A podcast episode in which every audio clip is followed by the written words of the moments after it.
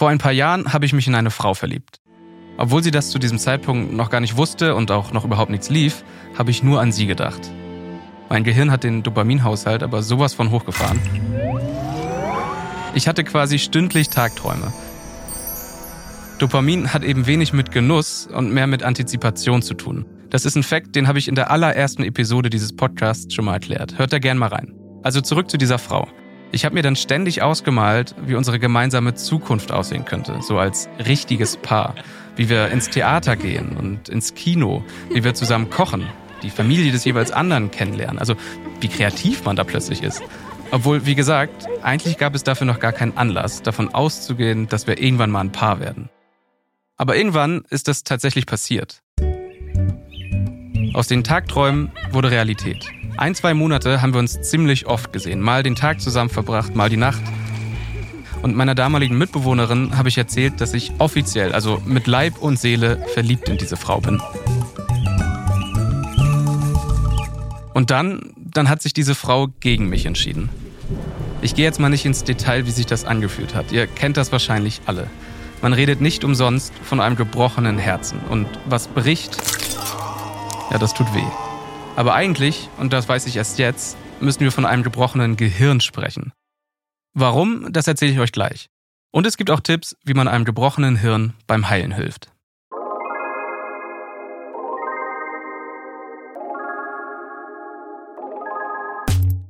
Willkommen zu meinem Podcast. Ich bin Ben Freiwald und das ist das Leben des Brain. Ich erzähle euch jede Woche etwas über unser Gehirn und wie es funktioniert. Das ist Episode 11. Was in deinem Gehirn passiert, wenn dein Herz gebrochen wird.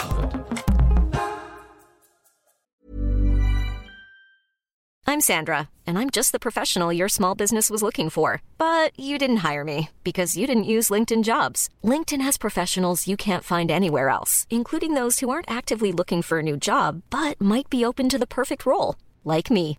In a given month, over 70% of LinkedIn users don't visit other leading job sites. So if you're not looking on LinkedIn, you'll miss out on great candidates like Sandra. Start hiring professionals like a professional. Post your free job on linkedin.com/people today. Wenn wir abgelehnt werden, dann tut das physisch weh. Ich überdramatisiere hier überhaupt nicht. Wenn wir zurückgewiesen werden, vor allem wenn wir verliebt sind, dann ist die Aktivität im Gehirn ähnlich wie wenn wir körperliche Schmerzen haben. Verblüffend ähnlich. Um es mal ganz genau zu sagen, der sekundäre somatosensorische Kortex und die dorsale posteriore Inselrinde, ja, die werden aktiv. Der was und der, der was?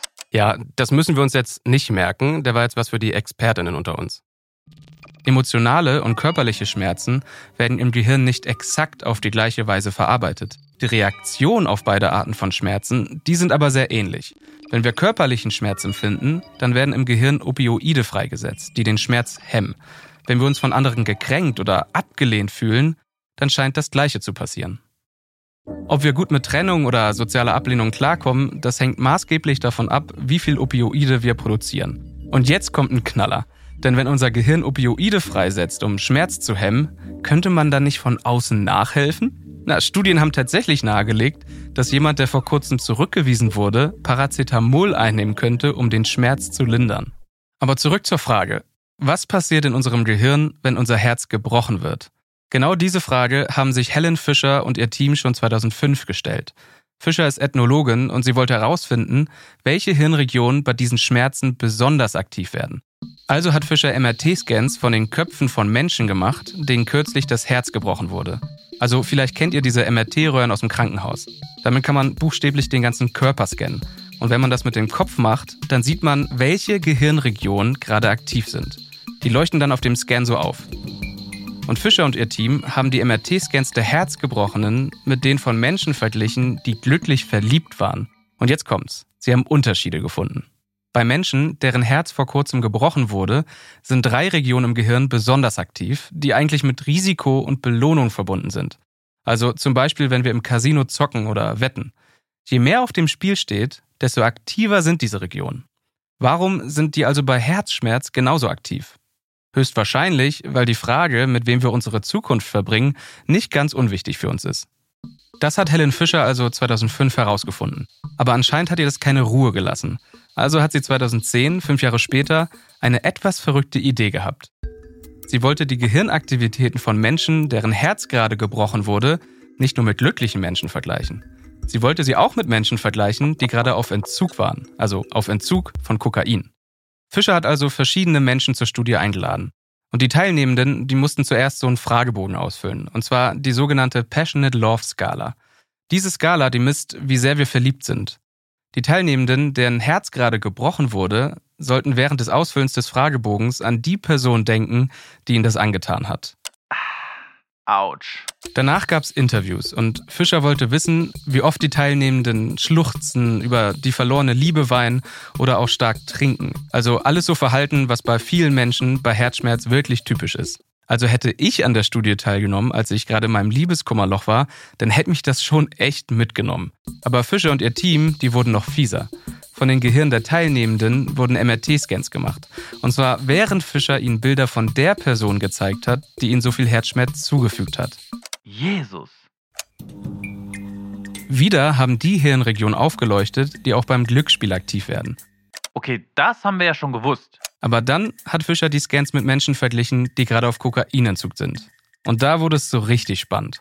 Die Muster waren auffallend ähnlich. Fischer und ihr Team haben geschlussfolgert, diese Studie liefert weitere Beweise dafür, dass die Leidenschaft der romantischen Liebe eher ein zielgerichteter Motivationszustand als eine spezifische Emotion ist. Die Ergebnisse stehen im Einklang mit der Hypothese, dass romantische Ablehnung eine spezifische Form der Sucht ist. Wenn diese romantische Liebe eine spezifische Form der Sucht ist, dann ist das, was im Gehirn passiert, wenn unser Herz gebrochen wird, quasi wie der kalte Entzug. Meistens ist unser Gehirn sehr gut darin, früher oder später mit diesem neuen Zustand klarzukommen. Es produziert Opioide, die den Schmerz lindern und überhaupt. Irgendwann ist diese Frau nur noch somebody that I used to know, um Himal Gottier zu zitieren. Was aber, wenn das Gehirn einfach nicht mit der Opioidproduktion hinterherkommt? Dann hat Helen Fischer Tipps parat. Also eigentlich hat sie nur einen Tipp, aber der ist ziemlich gut. Was Neues machen. Genau wie zum Beispiel Kokain produziert auch Liebe Dopamin. Und wenn diese Liebe weg ist, dann muss Dopamin von irgendwo anders herkommen. Eben von Dingen, die man bisher noch nie gemacht hat. Mit dem Boxsport anfangen, einen Städtetrip nach Neapel machen oder einen Buchclub beitreten. Das bringt das Gehirn dazu, wieder Dopamin zu produzieren. Und so kann man sich dann auch irgendwann wieder auf jemand anderen einlassen. Ich bin damals aus meinem Liebeskummerloch wieder rausgekommen, weil ich das Wandern für mich entdeckt habe. Das war mein Schmerzmittel. Das klingt total spießig, ich weiß, aber stundenlang durch den Wald und durch Wiesen zu latschen, das hat mir damals wirklich gut getan. Das war das Leben des Brain. Wir hören uns nächste Woche wieder. Dann geht es um die Frage, was Armut mit dem Gehirn macht. Dieser Podcast basiert auf meinem gleichnamigen Newsletter. Wenn ihr den lesen wollt, dann guckt mal in die Show Notes. Wenn euch dieser Podcast gefällt, dann klickt gerne auf Folgen und lasst auch eine Bewertung da. Der Podcast ist eine Zusammenarbeit von mir, Ben Freiwald und ACB Stories. Bis dahin, ciao.